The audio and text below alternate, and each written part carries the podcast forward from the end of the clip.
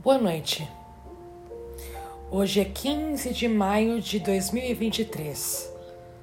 Nós somos o coletivo Girassóis, espíritas pelo bem comum. E esse é o estudo sequenciado do Evangelho segundo o Espiritismo. E às segundas-feiras nós dedicamos o Evangelho as vibrações a todos os irmãos que tiveram a sua morte ou passagem violenta de alguma forma Nesta semana após o Dia das Mães, nós pedimos à nossa Mãe Santíssima, a Mãe de Jesus, aquela que nos acolhe em seu colo, nos protege com seu manto sagrado, porque seu amor incondicional de mãe, o maior amor que existe no plano terrestre, que mais se aproxima o amor sagrado do nosso Pai Maior, possa nos abraçar nas nossas angústias, nos nossos medos, nas nossas apreensões, que nos lembremos que podemos descansar em seu colo de mãe, a fim de nos refazermos e recobrarmos as nossas forças para seguirmos os dias.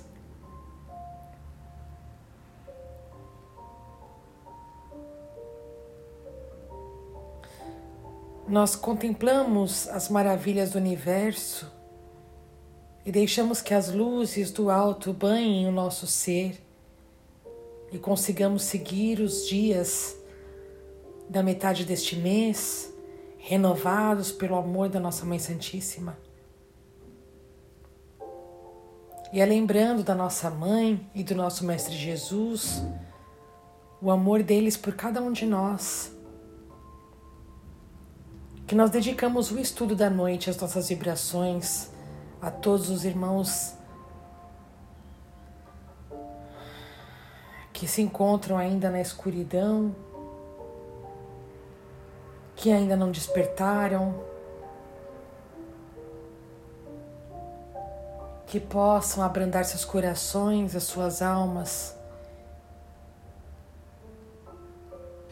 e receber a boa nova que o nosso Mestre nos trouxe. E assim nós seguimos no estudo da noite, dentre as inúmeras os inúmeros ensinamentos do nosso Mestre Jesus, do Sermão do Monte, no capítulo 10, que diz: Os bem-aventurados aqueles que são misericordiosos, porque eles próprios obterão a misericórdia. No item 16, na orientação dos espíritos, José, espírito protetor, em Bordeaux, 1863, a indulgência. Espíritas, queremos vos falar hoje da indulgência esse sentimento tão doce, tão fraternal que todo homem deve ter para com os seus irmãos, mas do qual bem poucos fazem uso. A indulgência não vê os defeitos de outrem, ou se os vê, evita falar deles, divulgá-los, ao contrário, oculta-os, a fim de que não sejam conhecidos senão dela.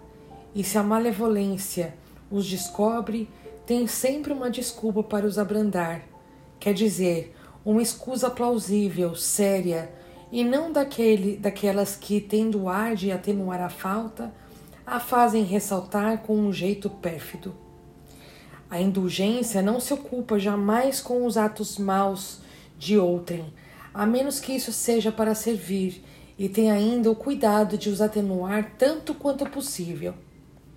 Não faz observações chocantes, não tem censura nos lábios, mas somente conselhos, o mais frequentemente velados.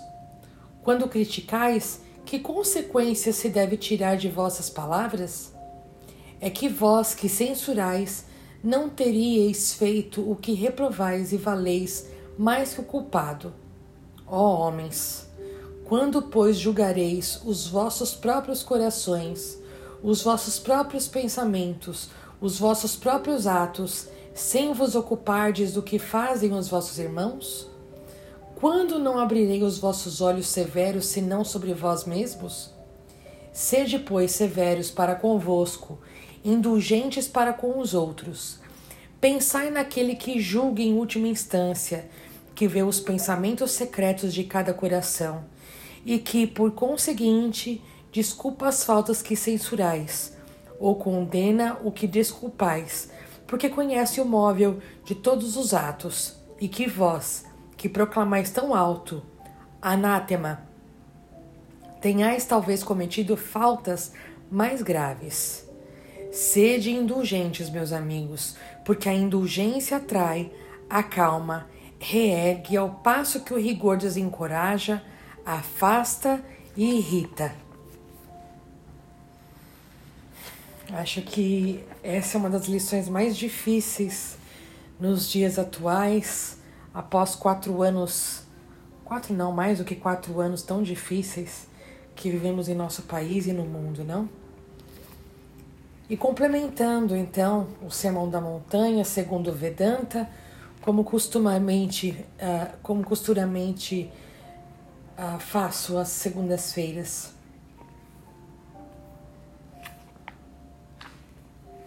Um dos aforismos de Pantajali, o pai da psicologia hindu, corresponde a esta bem-aventurança. Bem-aventurados os misericordiosos, porque alcançarão a misericórdia.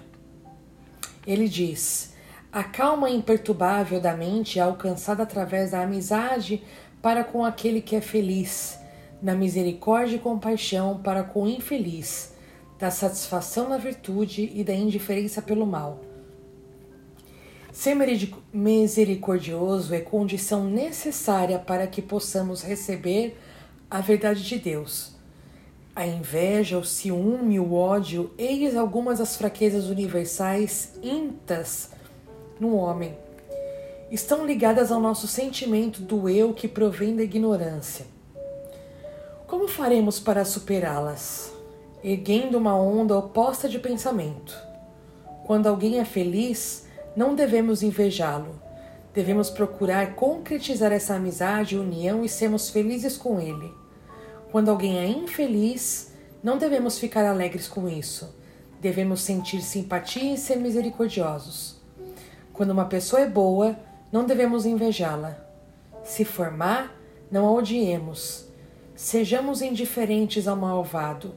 Qualquer pensamento de ódio mesmo assim chamado ódio justo ao mal, despertará uma onda de ódio e de maldade em nossas próprias mentes, aumentando nossa ignorância e inquietação. Não podemos pensar no Senhor ou amá-lo enquanto subsistir essa onda de pensamento. Se desejarmos encontrar Deus, precisamos assemelhar-nos a Deus na misericordiosa, na misericórdia. Meu mestre costumava dizer: qual a diferença entre o homem e Deus? O homem, se você o ferir, apenas uma vez esquecerá toda a bondade anterior que você lhe fez e se lembrará sempre da única vez em que você falhou. Mas, se você se esquecer de Deus e pecar contra, contra ele centenas de vezes, ainda assim ele olvidará todas as faltas e se lembrará das poucas vezes em que você rezou a ele com sinceridade. O pecado existe apenas nos olhos dos homens. Deus não olha para os pecados do homem. Que assim seja.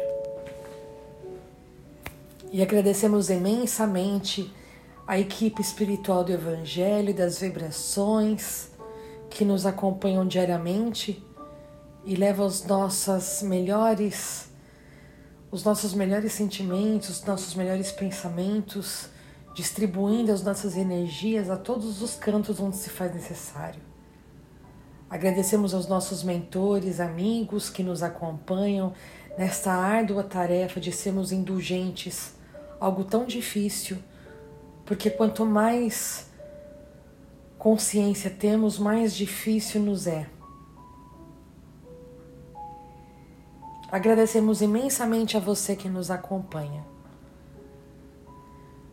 Para finalizar a noite de hoje, mais uma vez, fechamos com aquele que talvez seja a oração da, da, reforma, da verdadeira reforma íntima, a oração de São Francisco.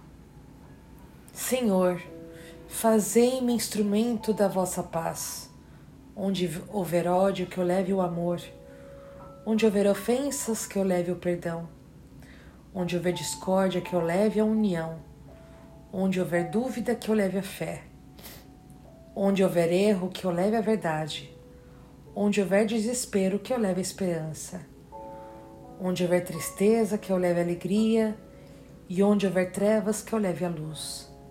Ó Mestre, fazei que eu procure mais, consolar que ser consolado, compreender que ser compreendido, amar que ser amado, pois é dando que se recebe, é perdoando que se é perdoado, e é morrendo que se vive para a vida eterna.